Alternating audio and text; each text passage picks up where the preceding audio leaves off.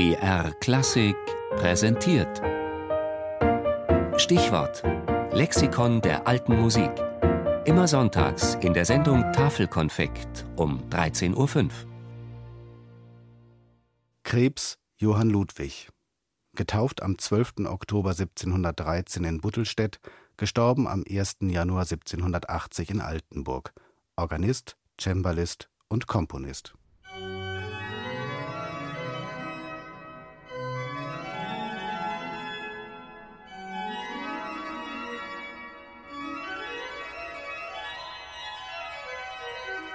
Als Organist konnte ihm keiner das Wasser reichen.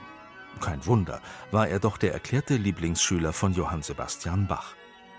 Dass die Kunst von Johann Ludwig Krebs bereits zu dessen Lebzeiten sehr bewundert wurde, zeigt dieser augenzwinkernde zeitgenössische Ausspruch. In diesem großen Bach sei nur ein einziger Krebs gefangen worden. Wie sein berühmter Mentor, so stammte auch Johann Ludwig Krebs aus einer Musikerfamilie. Bereits sein Vater war Organist und Bachschüler und zwei seiner Söhne wurden ebenfalls Organisten. Mit 13 Jahren wurde Johann Ludwig Krebs Schüler von Johann Sebastian Bach. Dieser zeigte seine Wertschätzung nicht nur durch ein hervorragendes Zeugnis, er empfahl ihn auch als Lehrer, übertrug ihm leitende Aufgaben im Thomanerchor, zog ihn als Notenkoppisten heran und unterstützte ihn bei seinen Publikationsvorhaben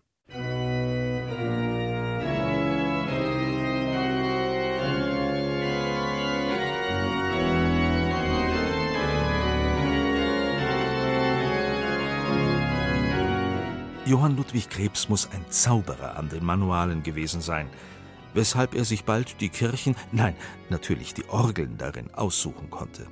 Man hätte ihn gerne als Organist an der Silbermann-Orgel in der Dresdner Frauenkirche gehabt. Doch das Gehalt muss so kümmerlich gewesen sein, dass Krebs dankend ablehnte.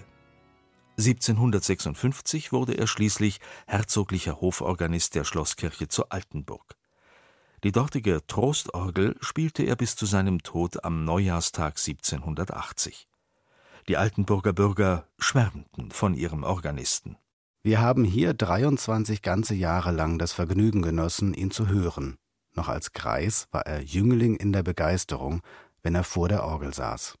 Die kompositorische Hinterlassenschaft des begnadeten Organisten Johann Ludwig Krebs umfasst etwa 230 Werke. Darin offenbart sich Krebs als Bindeglied zweier Epochen. Stehen die Orgelwerke noch ganz in der Tradition des großen Johann Sebastian Bach, so verweisen die Kantaten und Sinfonien bereits auf die Frühklassik. Krebse können eben ganz leicht vor und zurückschauen.